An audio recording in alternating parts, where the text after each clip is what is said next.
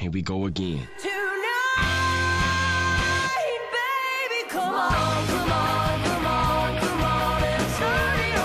Sean bienvenidos a una nueva emisión de Day to Day. Nosotros somos los hermanos Loma y eso es lo que tienes que saber del día 20 de julio.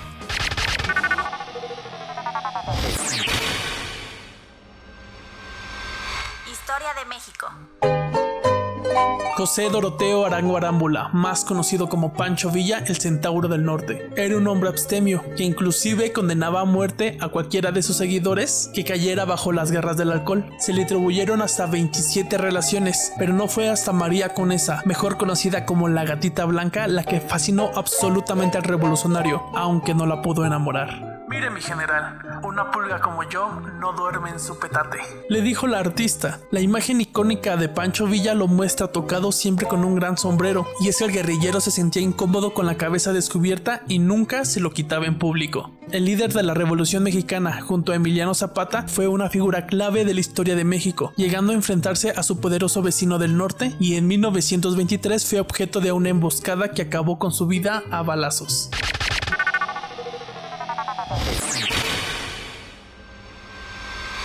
Música.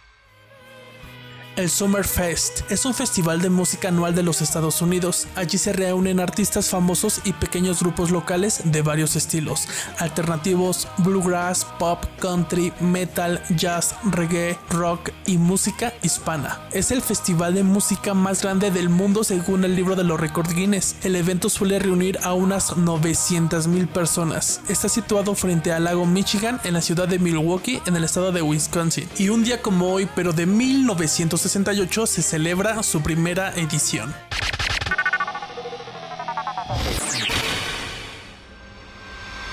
Cultura pop.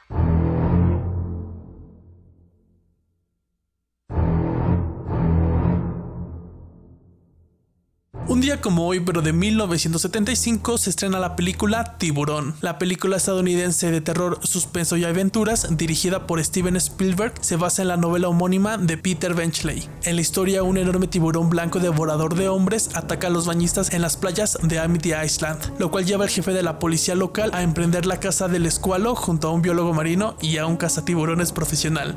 El guion está acreditado tanto por el propio Benchley, que elaboró los borradores iniciales, como el actor y el guionista Carl Gottlieb, que lo reescribió durante el rodaje.